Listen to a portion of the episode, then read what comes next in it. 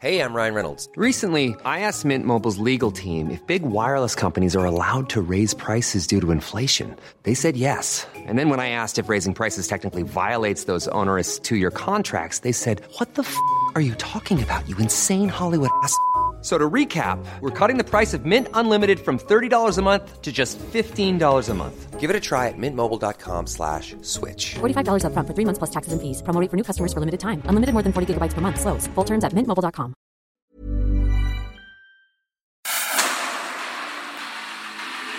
El dedo en la llaga.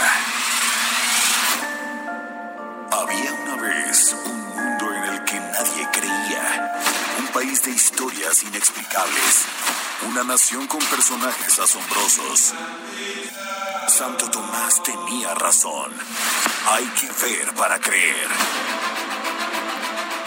El México increíble. Las verdades que duelen. La voz de los que callan. El dedo en la llaga. Infórmate, diviértete, enójate y vuelve a empezar. El Heraldo Radio presenta El Dedo en la Llaga con Adriana Delgado.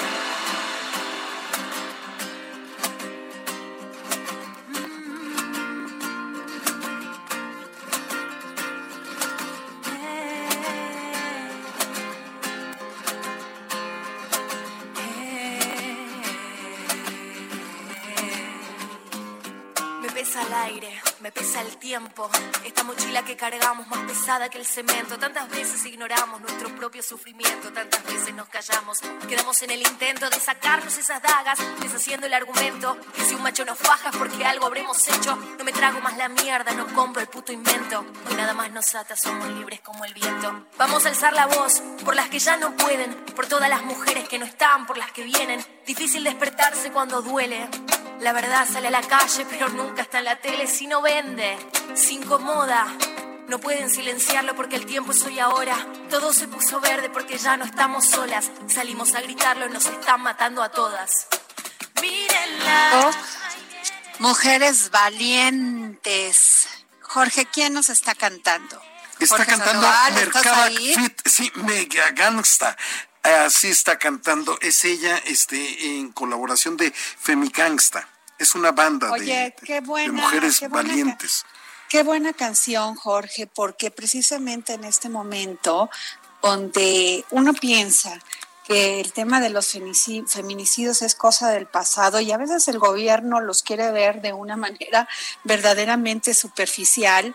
Hemos salido las mujeres a la calle, acuérdense del 8 y 9 de marzo, donde las mujeres dijimos ya basta, ya basta seguir maltratadas, de, seguir violentadas, seguir posponiendo nuestra igualdad, no solamente sala- salarial, sino en muchos otros temas. Y cuando se lo, lo estás platicando con un hombre, hasta se ríe, como si dijeran, ah, ya quisiera, o sea, a ver si se puede. O sea, esto ya no es una, no es que queramos este, exigir y salir, sino que ya debería ser un hecho, Jorge. Y pues es un tema bien complicado porque sigue la- el machismo, sigue la misoginia y seguimos peleando y discutiendo. Y hoy, la verdad, esta nota, esta nota que vi que es terrible que pues que por ajuste presupuestal se quedaron con cero pesos como estados del Estado de México, Veracruz, Nuevo León, Ciudad de México, Puebla, Jalisco, Nayarit y Zacatecas para apoyar pues todo este movimiento en contra de los feminicidios. Efectivamente, Adriana, es terrible lo que tú comentas. Este, no es posible que mientras van al alza feminicidios, mientras va al alza la violencia intrafamiliar, sobre todo contra las mujeres, como tú bien lo dices y lo has señalado, pues de siempre, desde que te conozco, es una lucha que siempre has traído. Esta, la de, la de ayudar a las mujeres a que se empoderen. Y Más- es que Así es, Jorge, perdón que te interrumpa, y es que me vino otra idea y no la quiero dejar de pasar.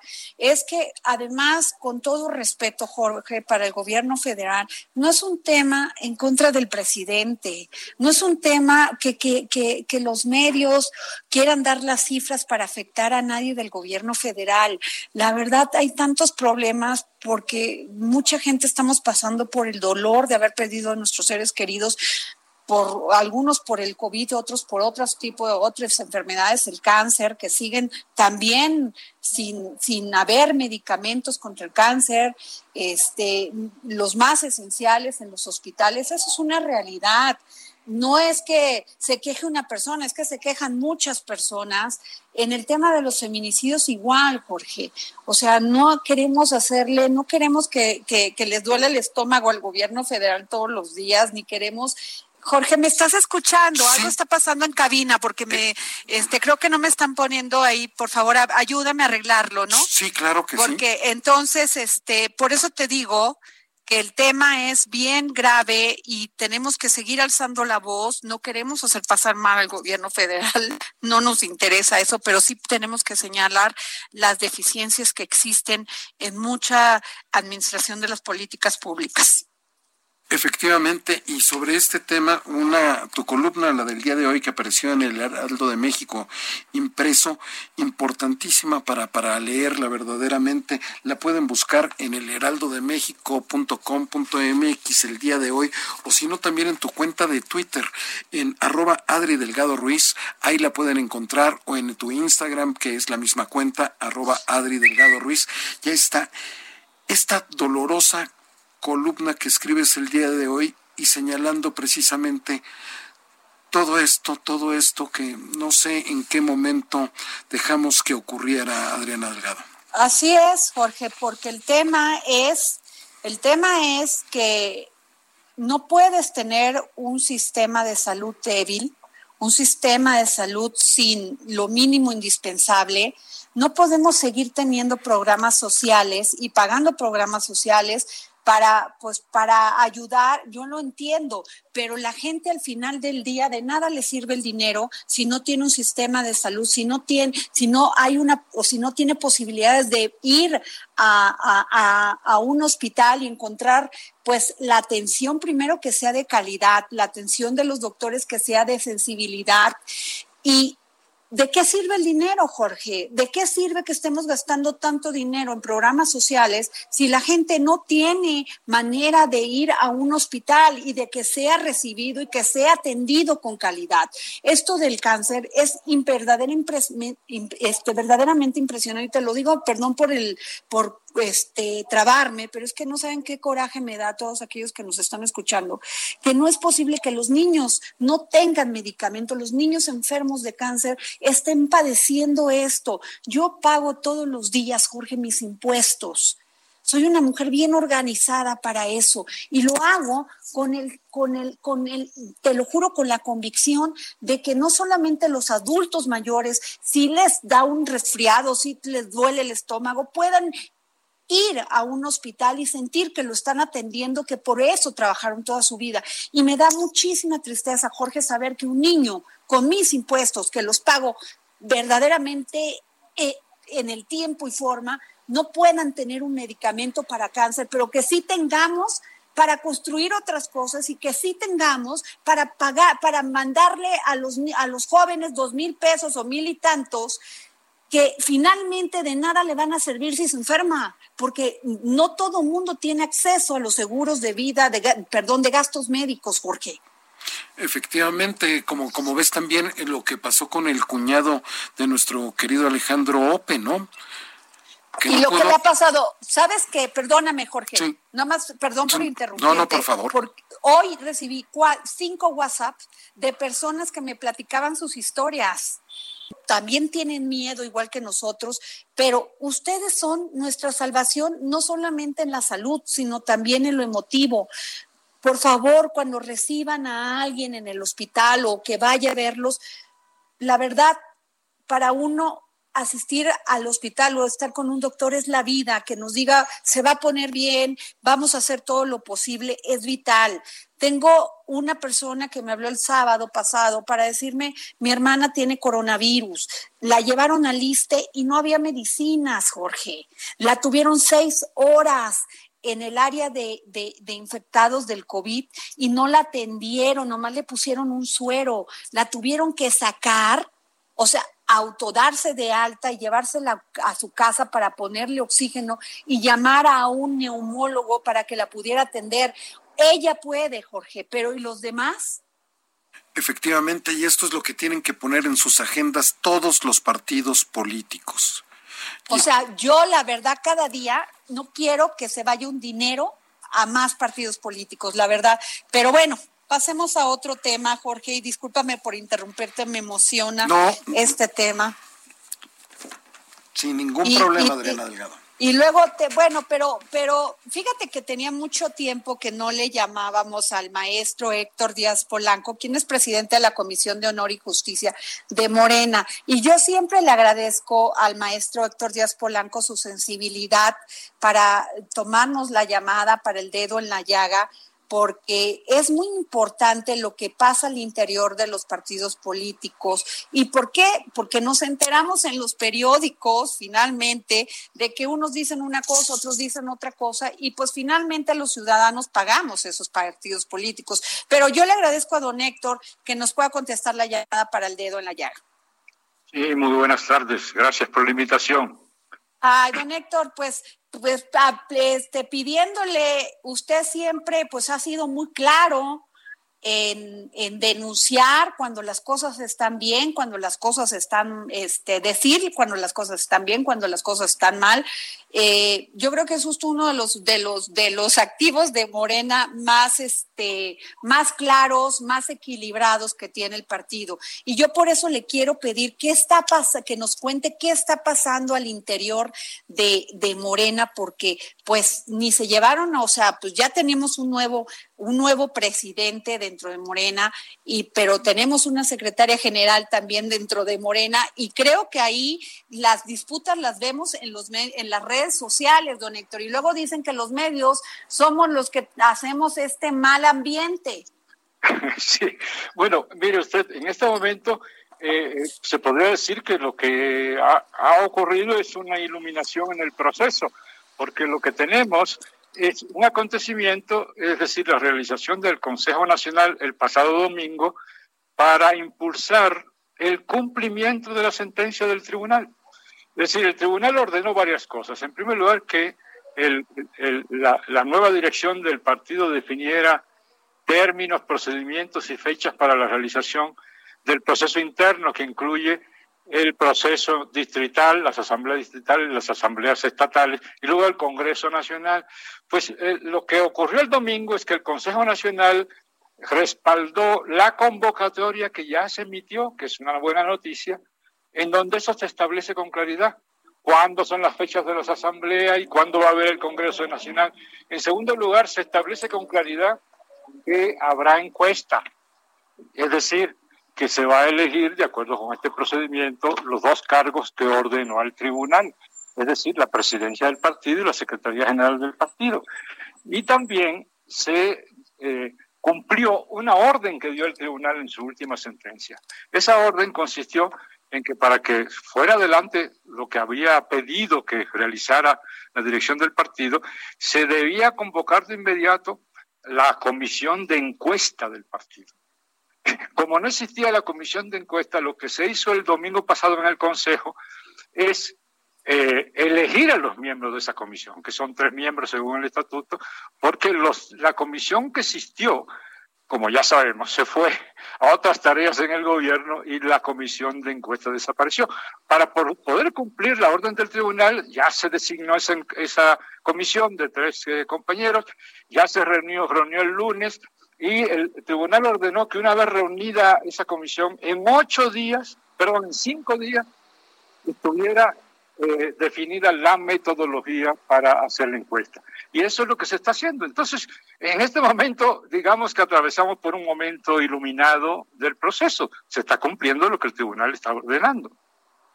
Claro. Oiga, don Héctor, pero esto también lo hemos visto y no quisiera irme porque este a nada más a lo a lo malo, sino que finalmente este pues también hay una denuncia contra la secretaria general en funciones sobre una malversación de fondos de Morena o de a un contratista. Digo, todas estas son informaciones que vemos, pero yo prefiero que usted nos diga qué tan cierto esto y qué va a seguir para Morena en esto.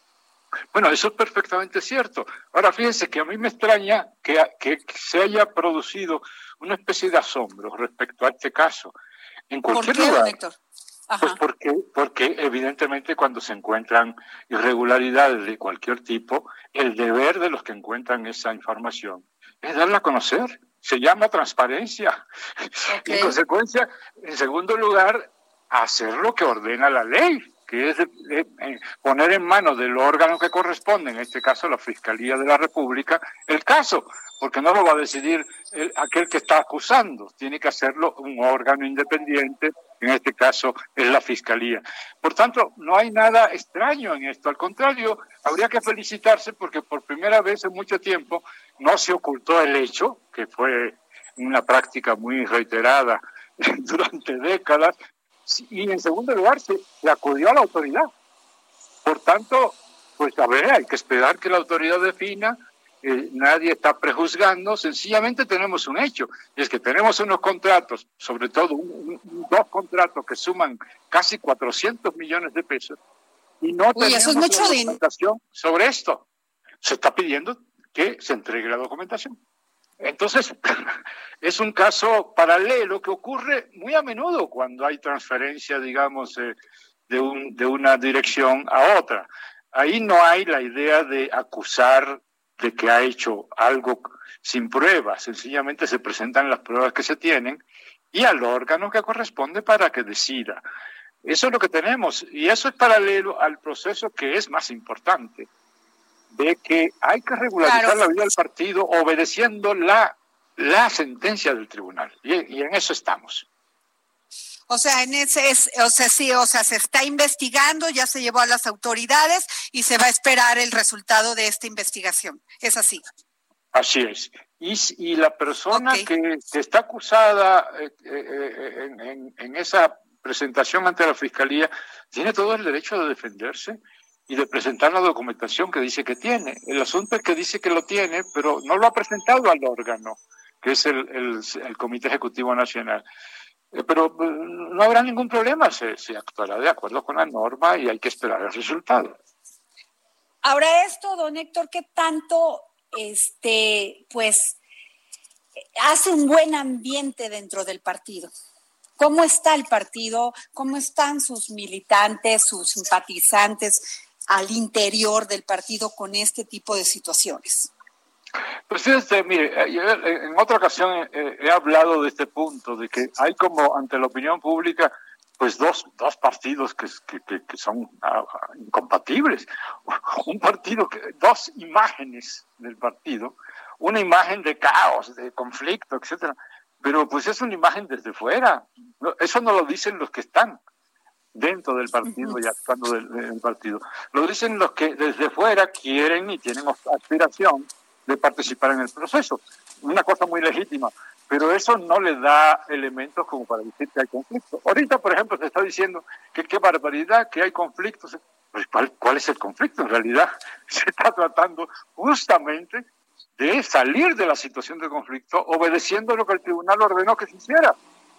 En consecuencia, este, eh, pues hay los conflictos que hay en eh, cualquier organización política que tiene pluralidad interna y eso hay que, hay que es, un, es un valor que hay que proteger porque debe haber diferentes puntos de vista y deben ser respetados en un sistema democrático.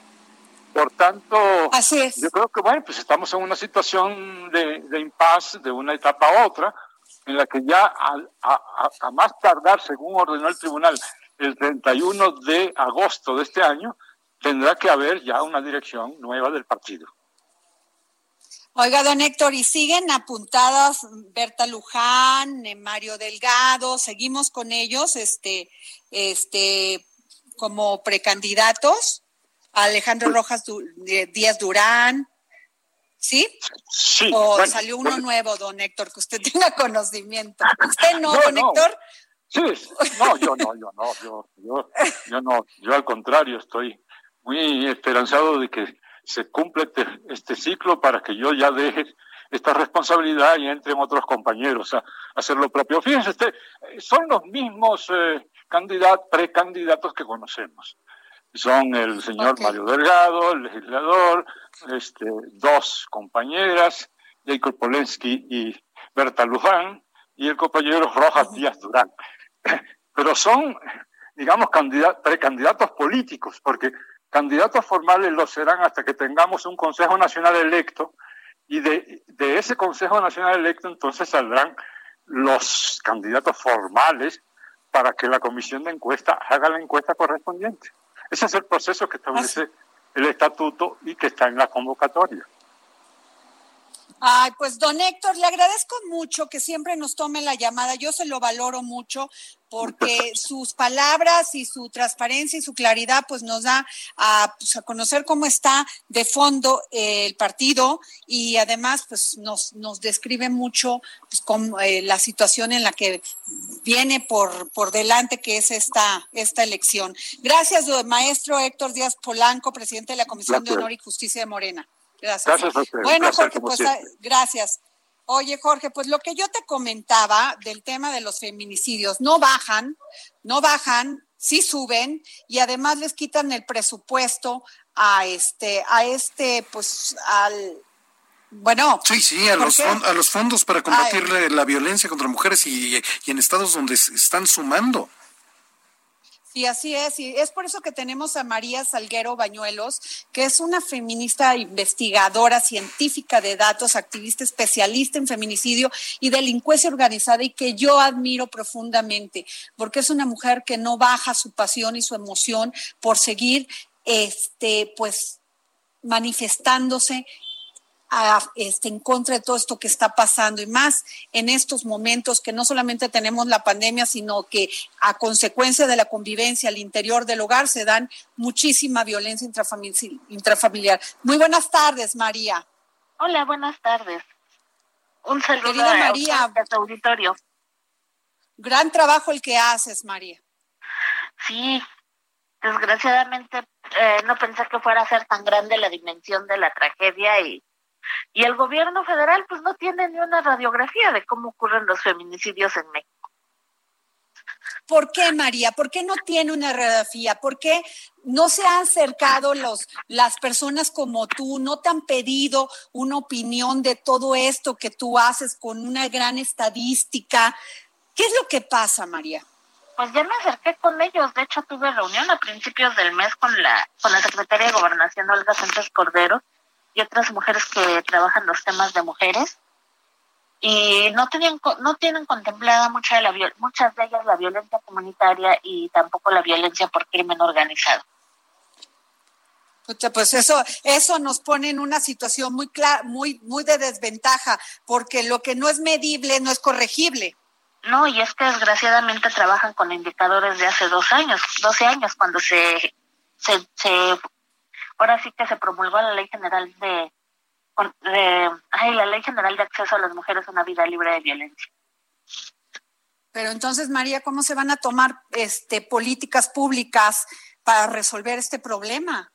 No solamente en materia de justicia, en materia educación, en materia de muchos pues no, de hecho cuando me quisieron contratar en la Secretaría de Gobernación para el Banabín, Félix Santana, un subalterno de Alejandro Encinas, quería que yo le prestara la lista de mujeres asesinadas que yo tengo registradas en el mapa para, para, para identificar si alguna de ellas había, eh, estaba en el Banabín por haber denunciado algún tipo de violencia. Hace entonces esa lista. Entonces, pues para ellos no existe la violencia hacia las mujeres, por eso se les hace muy fácil recortar recursos. Pues, pues qué grave, María Salguero. La verdad te agradezco mucho que nos hayas contestado la llamada para el dedo en la llaga. Pues sí. Te, te, vamos a seguir molestando, quería este, María. Un abrazo. Igualmente, gracias. Hola. Y nos damos una pausa, Adriana Delgado.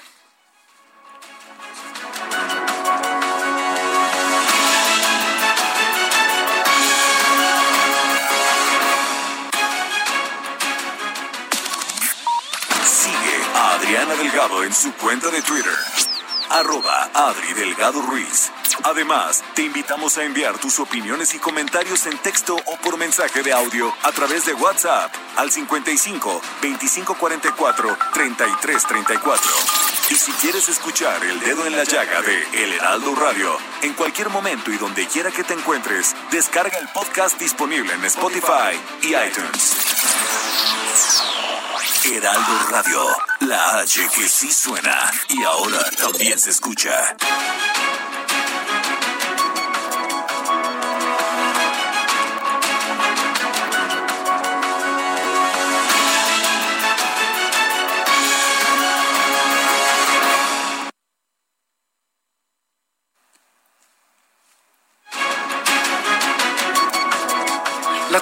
Las 3 con 30 hora del centro estamos transmitiendo en el Heraldo Radio 98.5 desde la Ciudad de México para todo el país. Está en sintonía con el dedo en la llaga de Adriana Delgado. Ella tiene su cuenta de Twitter que es arroba Adri Delgado Ruiz. Ahí puede consultar la columna, la columna importantísima que publicó el día de hoy el Heraldo de México impreso todo el país. Oiga, y de verdad, pues no se preocupe si no le están saliendo los mensajes, si no le están llegando, si tiene problemas con su WhatsApp. Esto es una falla que está sucediendo a nivel mundial a partir de las dos y media, cuarto para las tres de la tarde, hora de aquí de México. Empezó a reportar fallas, pero en todo el mundo está ocurriendo esto. Esperemos que pronto, pronto lo puedan resolver porque es una manera de comunicarse muy rápida, muy fácil muy económica. Y para hablar de los problemas del mundo, pues qué mejor que don José Carreño. El dedo en la llaga por el mundo con José Carreño. Y ya se encuentra con nosotros don José Carreño, periodista especializado en temas internacionales y editor de la sección Orbe del Heraldo de México. ¿Cómo está, don Pepe? Muy bien, don Jorge, por, fortuna, y es mucho decir en estos tiempos de coronavirus, bien y saludable, por fortuna. Efectivamente. por supuesto.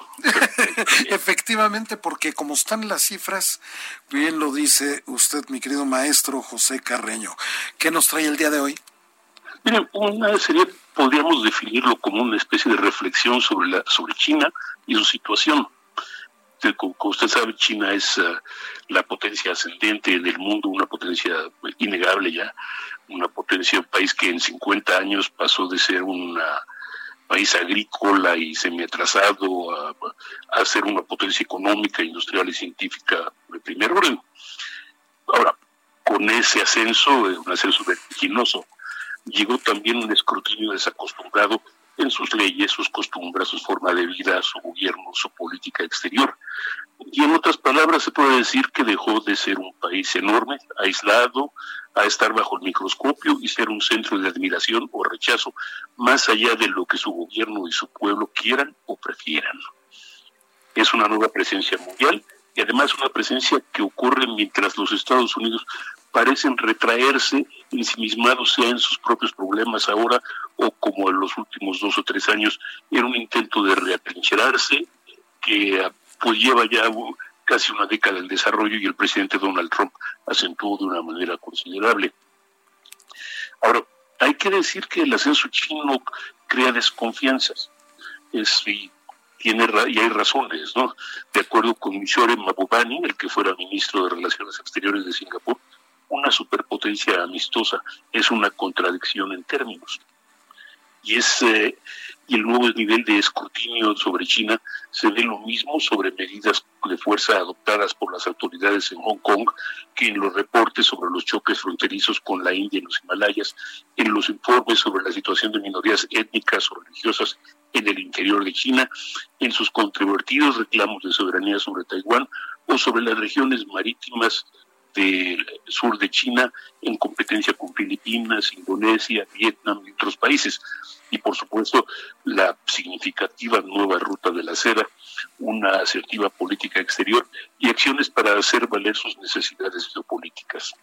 Efectivamente, don Pepe, durante siglos China pues estuvo aislada, ellos mismos se aislaron con su misma muralla china y después con, con los gobiernos socialistas poco sabíamos de ella, pero ahora con la tecnología este, y todo con este efecto mariposa que todo afecta, pues cualquier movimiento ahora del dragón chino que estamos conociendo, pues simbra la geopolítica internacional, don Pepe.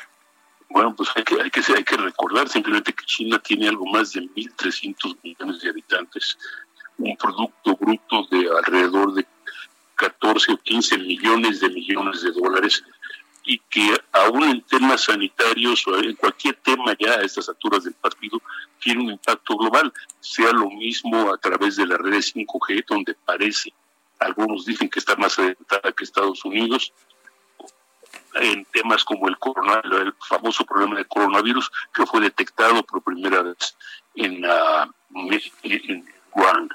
Esto es, eh, es, es un país con un impacto mundial, es un impacto que no, que, que no puede ser eh, denegado, que ya es el primer socio comercial de muchos países latinoamericanos y africanos, pero pues eh, lo bueno y lo malo es que, como dijo ella también el propio Kishore Mahubani, eh, las superpotencias siempre esperan que los demás obedezcan.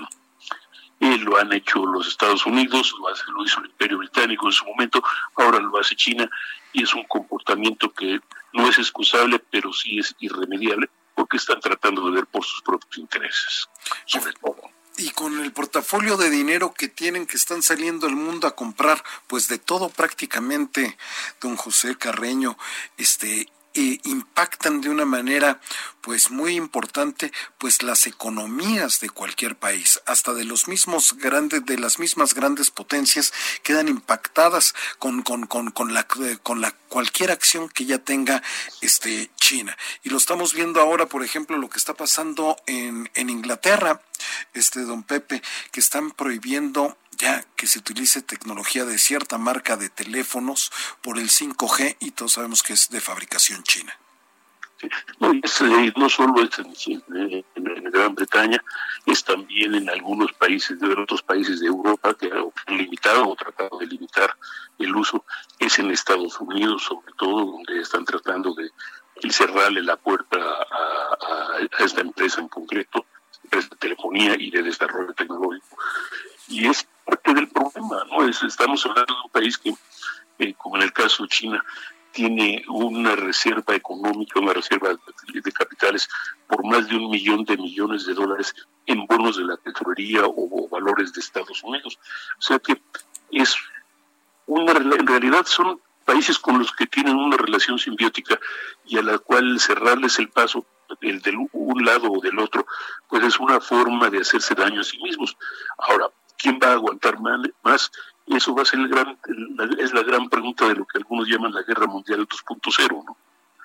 Efectivamente, esta guerra comercial que desde el año pasado inició fuertemente, arreció entre el presidente Donald Trump, esta guerra que le declaró a, a, China, y, y, quien resurja pues mucho más rápido, quien se pueda recuperar más rápido de esta pandemia, pues yo creo que va a ser el gran vencedor en los mercados, don Pepe. Pues eso parecería por lo menos por ahora, pero la verdad es que si China es la potencia ascendente, los Estados Unidos, pese a todos sus problemas, no quieren simplemente hacerse a un lado y dejarles el paso libre, así que puede ser muy conflictivo. Y dejando China, viniéndonos al mundo occidental, don Pepe, de donde también usted es un gran experto, cómo van los números en esa, en esa, en esa carrera por, por la casa que se encuentra ahí en Avenida Pensilvania. Bueno, dicen, eh, vamos a los expertos dicen que si las elecciones fueran hoy, sería muy probable que Trump perdiera, porque tiene negativos de hasta, de 15 puntos y más, de acuerdo con la encuesta. Pero ah, el problema es que la elección es dentro de tres meses y que Trump, para bien o para mal, tiene a, su, tiene en manos el poder de la presidencia y, muchos trucos sucios en eh, a su disposición. Con lo cual, pues sería, ah, sería eh, digamos, no, no sería eh, inteligente hacer un augurio seguro, pero sí que si fuera hoy probablemente perdería. Efectivamente, con el número de casos de contagios que tiene y de muertos, la primera potencia, la llamada primera potencia mundial, don Pepe. Pues militarmente lo es y económicamente, pues en alguna medida lo sigue siendo, pero La realidad es que hoy por hoy pues, Estados Unidos enfrentan una crisis económica, una crisis, pues se puede decir, de, salud, y en, y en, alguna medida una crisis política, porque son profundamente divididos y profundamente polarizados. Entonces hoy, hoy el demócrata Joe Biden, prácticamente sin haber hecho nada, tiene un promedio de, uh, de ventaja de, sobre, sobre, Trump de alrededor de 10, de 10 puntos de ventaja, simplemente porque no es Trump. Ahora habrá que ver si, uh, si eso le dura. Mi querido Pepe, ya para rematar esta conversación y aprovechar su, experiencia y su conocimiento, ¿dónde tenemos que tener los ojos puestos los mexicanos esta semana? ¿En qué parte del mundo? Para bien o para mal, seguimos, tenemos que seguirla teniendo en los Estados Unidos, pero hay una región que normalmente los mexicanos no, hacia donde los mexicanos volteamos, y es directamente al sur de nuestra frontera. Honduras, Guatemala, El Salvador tienen problemas propios, tienen problemas serios y de hecho eso nos afecta a nosotros también, si, no por otra cosa, simplemente por el número de refugiados que están expulsando todas las semanas. Pues maestro José Carreño, periodista especializado en temas internacionales y editor de la sección Orbe del Heraldo de México impreso, muchísimas gracias como siempre. Próxima semana, si no ocurre algo que siembre el mundo, don Pepe. Nos veremos hasta esa vez. Le agradezco mucho. Muchísimas gracias. Ahí está el comentario del maestro José Carreño. Y ahora vamos al momento pivot. Momento pivot con Oscar Sandoval. Mi querido Oscar, ¿cómo estás? Muy bien, y tú me dijimos Jorge, aquí feliz de estar en este momento pivot, este martes 14 de julio. Efectivamente, ¿y qué tema traes para sorprender a todos nuestros radioescuchas? Fíjate que estamos entrando a esto que llamamos comúnmente la hora de la verdad, porque hasta ahorita alrededor de la pandemia todo lo que hemos oído en donde se ha concentrado la atención es en los contagios, los muertes y en quienes han tenido la fortuna de curarse de esta enfermedad. Y además hemos hablado mucho acerca de las cifras, digamos, globales de la economía mexicana, que si va a caer tanto, va, se va a contraer tanto, y así sucesivamente con la global. Pero están pasando más cosas detrás de todo esto, mi querido Jorge, porque economía y sobre todo en finanzas, siempre que alguien gana, alguien pierde y viceversa. Entonces estamos entrando a una nueva realidad de la economía que además nos va a sorprender porque vamos a ver que pasan cosas que no necesariamente es lo que las leyes previas eh, nos decían. Y aquí te van unos ejemplos de cómo en países, en específico en Estados Unidos, que, que van, digamos, pues acelerando la economía de forma distinta que en México, está pasando. Y fíjate que hay eh, dos empresas eh, que han sorprendido porque las expectativas no correspondieron a la realidad. La primera es un banco, el banco JP Morgan, que es enorme, en donde realmente la gente estaba esperando que hubiera, los, los analistas esperaban que tuvieran un beneficio de 1.19 dólares de beneficio por acción, pero realmente obtuvieron 1.38 dólares por acción, lo que en total representa 4.700 millones de dólares. Entonces, aquí vemos cómo pues no todo es perder y que claramente pues esto nos da luz en la economía y hace que nos pongamos positivos a pensar. La otra es el caso muy similar al de JP Morgan y estamos hablando de PepsiCo, ¿no? Que tiene pues no solamente las bebidas, sino además también toda una gama de empresas que tienen que ver con otros sectores, que tenía una previsión de 1.25 dólares por acción, pero alcanzó 1.32. Y el otro caso, para cerrar estos ejemplos, Jorge, quiero hablar de Citigroup, que eh, realmente se ha concentrado en el tema de la gestión de riesgos y aunque a forma global, evidentemente sus utilidades están caídas, fíjate que el banco creció un 8.5%, eh, a pesar de que la utilidad, pues sí, se, se cayó un 72%, pero nos muestra de que la economía sigue cambiando. Ahora, ¿qué es lo que han hecho las empresas que nosotros tenemos que hacer? A veces pensamos que lo que hacen las enormes empresas, estas grandes empresas y corporativos, pues es muy distinto a los que tenemos que hacer la micro y pequeña y mediana empresa. Y la realidad es que no. La realidad es que los principios son los mismos, solamente, pues a lo mejor ellos tienen más acceso a créditos, o tienen más dinero, pero al final de cuentas cada quien en su dimensión, ¿no?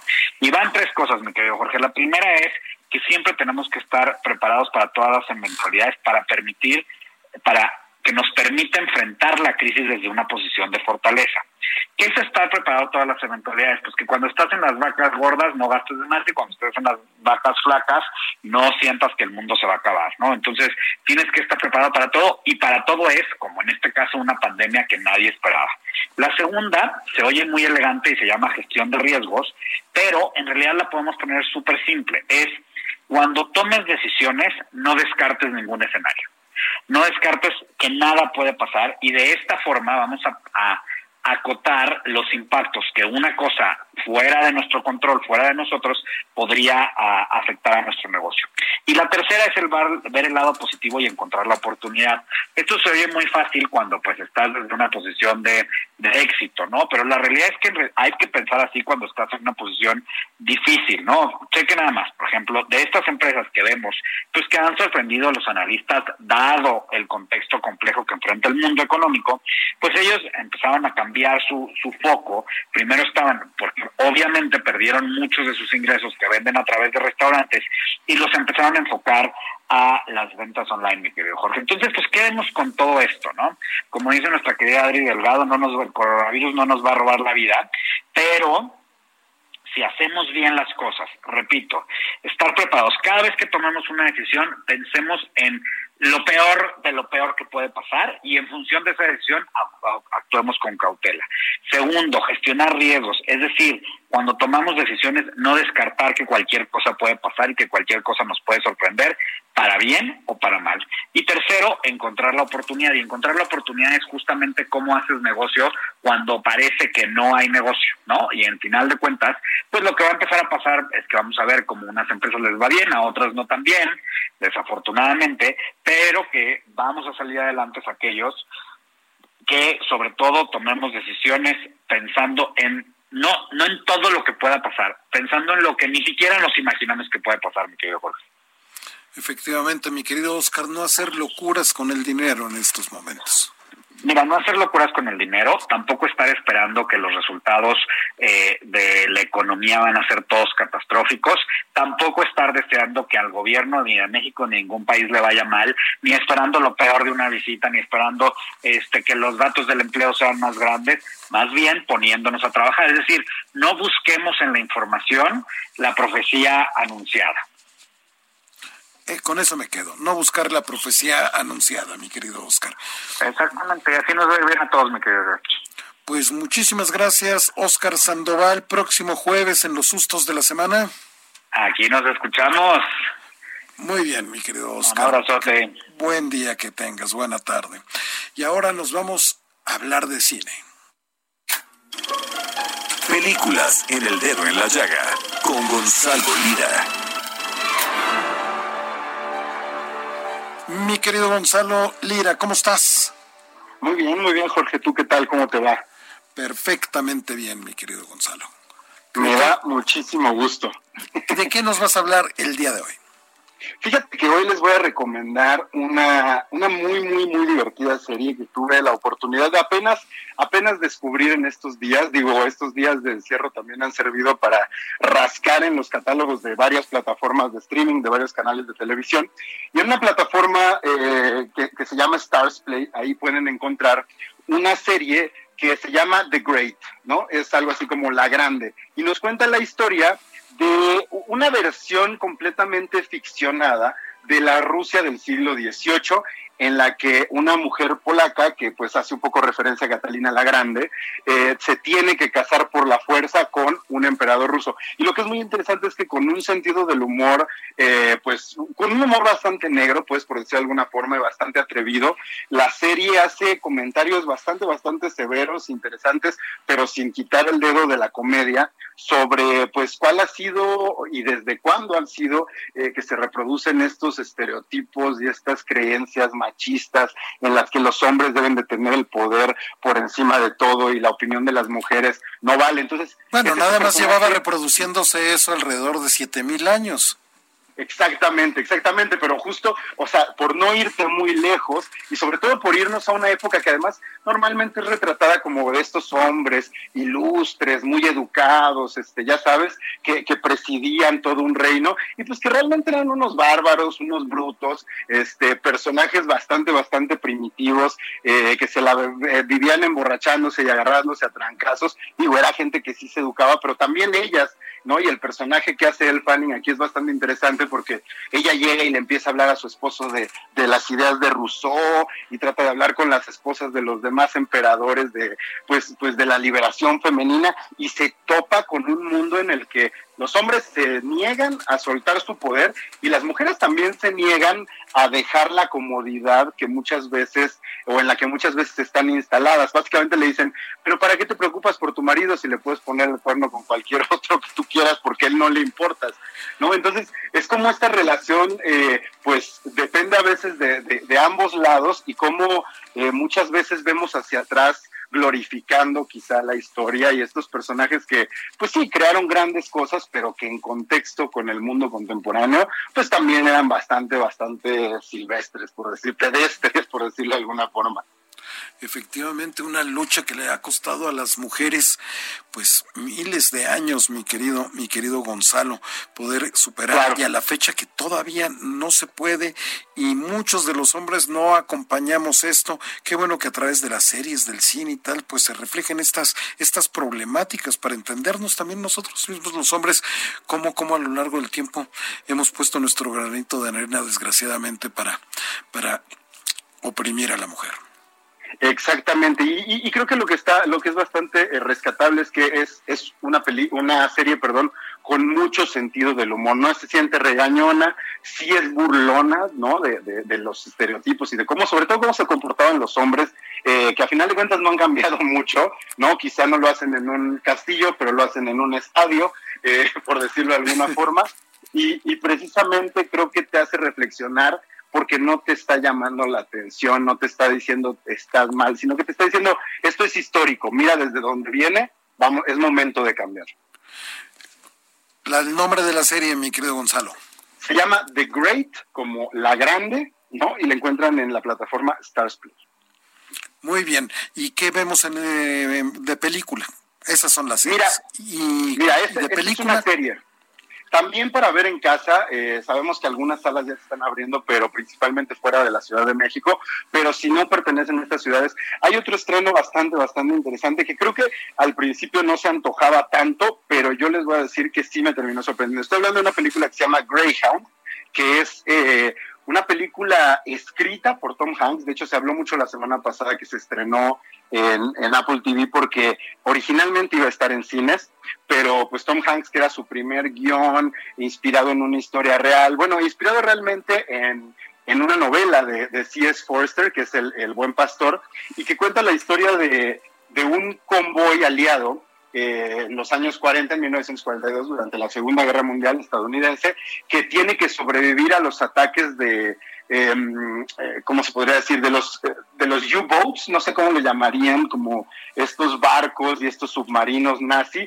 Y la verdad es que la película funciona muy bien de entrada porque creo que el tiempo de duración es fundamental. La película dura hora y media y se va directo a la acción, Jorge, que muchas veces eh, este tipo de películas nos quieren desarrollar personajes. Tom Hanks es tan buen actor y está tan seguro de, de, sus capacidades que él sabe que no tiene que contarnos toda la historia detrás, porque él simplemente con sus expresiones, con sus acciones a través del personaje que lidera, este barco estadounidense, nos va a hacer entender qué es lo que lo mueve, también nos va a hacer entender que muchas veces estando en una guerra, por más que pertenezcas a un bando, eso no necesariamente te hace estar en contra del otro, que te dé gusto ver muertes eh, del otro lado de la batalla, ¿no? Entonces, es también una reflexión interesante de, de, precisamente ese lado, ¿no? Como la guerra, a final de cuentas, es gente que está ahí a la fuerza. Sí hay muchos nacionalistas, sí hay mucha gente que, se entrega a ello, pero también hay muchas personas que, aunque son muy capaces,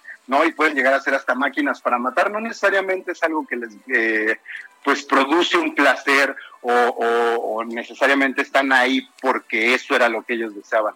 Bastante, bastante eh, buena película, como decía, de una duración bastante corta para ver en casa, creo que es una buena opción. Repita el nombre, por favor, mi querido Gonzalo. Se llama Greyhound, que sería algo así como sabueso.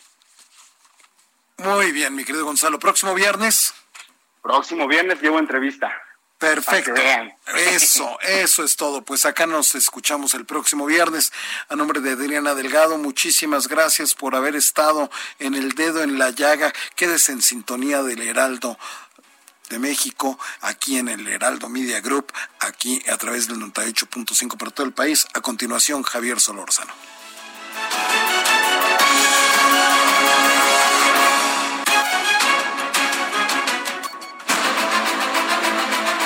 El Heraldo Radio presentó El Dedo en la Llaga con Adriana Delgado. Planning for your next trip? Elevate your travel style with Quince. Quince has all the jet setting essentials you'll want for your next getaway, like European linen, premium luggage options, buttery soft Italian leather bags, and so much more. And it's all priced at 50 to 80% less than similar brands. Plus, Quince only works with factories that use safe and ethical manufacturing practices. Pack your bags with high-quality essentials you'll be wearing for vacations to come with Quince. Go to quince.com slash trip for free shipping and 365-day returns.